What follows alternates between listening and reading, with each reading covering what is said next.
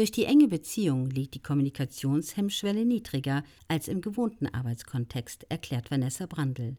In kritischen Momenten sachlich zu bleiben, könne schon mal eine Herausforderung darstellen.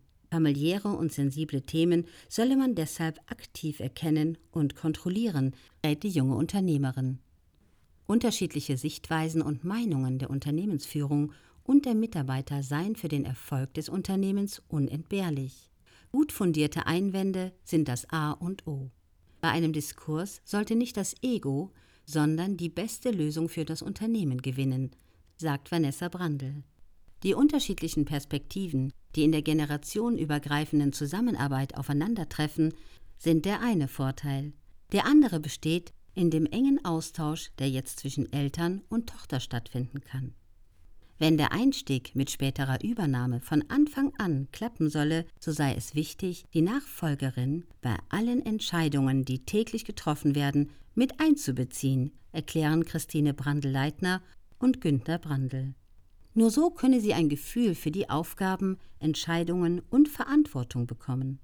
Das sieht die Unternehmertochter genauso. Auf den großen Erfahrungsschatz meiner Eltern zurückgreifen zu können, ist für mich sehr wertvoll.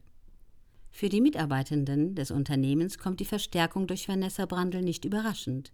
Ihre Präsenz im Unternehmen hatte sich schließlich über die Jahre abgezeichnet alle Angestellten, Führungskräfte, Kunden und Lieferanten rechtzeitig über diesen Schritt zu informieren und in persönlichen Gesprächen auf die Belange jedes Einzelnen einzugehen, war den Geschäftsführern dennoch wichtig.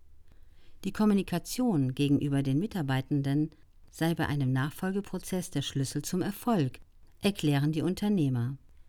Dadurch, dass Vanessa Brandl jetzt an der Seite ihrer Eltern arbeitet, sind die Weichen für eine reibungslose Nachfolge gelegt. Eine Leitfigur ist man nicht, eine Leitfigur wird man, ist die zukünftige Geschäftsführerin überzeugt.